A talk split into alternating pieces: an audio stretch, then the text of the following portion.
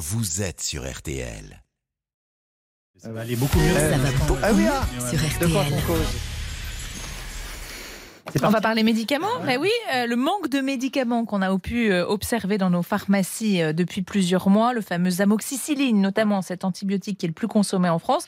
Le gouvernement a donc décidé d'imposer la dispensation à l'unité de certains d'entre eux en cas de pénurie. Oui, et c'est une bonne chose, quoi qu'en disent les laboratoires ou encore les syndicats de pharmaciens. Pour faire simple, si demain je vous prescris un traitement antibiotique, en fait, il n'y a aucune raison pour que vous n'ayez pas la posologie exacte dans un petit sachet. Pour le patient, c'est beaucoup plus simple. Il sait qu'il doit aller jusqu'au bout du traitement et ça lui évite d'avoir quelques comprimés qui traînent qu'il pourrait tenter de reprendre en automédication pour une maladie qui ressemblerait de près ou de loin à ce qu'il vient d'avoir. Mais euh, vous pensez qu'on devrait euh, étendre cela à d'autres médicaments sous tension? Oui, complètement. On manque très régulièrement de corticoïdes. Vous savez, ce sont Mhm. les anti-inflammatoires qu'on va utiliser dans les laryngites, les sinusites, certaines maladies rhumatismales ou auto-immunes. Et je vais vous donner un exemple très simple. Mhm. Si je vous prescris trois jours de Soluprède, à raison de deux comprimés par jour, vous devriez avoir Six comprimés.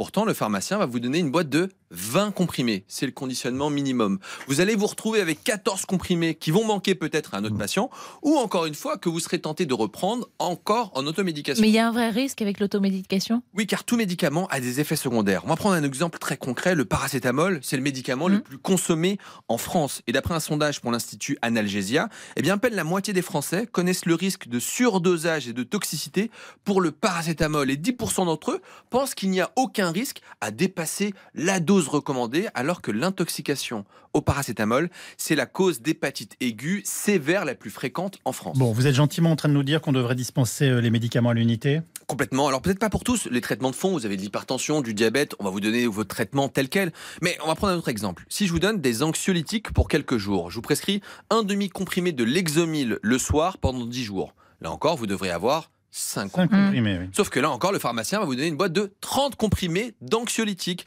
Et je vous ne parle, je vous ne parle même pas de la morphine qui entraîne d'autres effets secondaires et qui sont encore plus dangereuses. Et là, c'est vraiment dangereux. Exactement, car en France, on distribue les médicaments un peu comme des bonbons. On en prescrit trop, nous les médecins, il faut le reconnaître, et je m'inclus dedans, Mm. et les Français en demandent beaucoup trop. Je vous rappelle que en ce moment, il y a des nez qui coulent, c'est pas parce que vous mouchez verdâtre que vous avez besoin d'antibiotiques. Mm.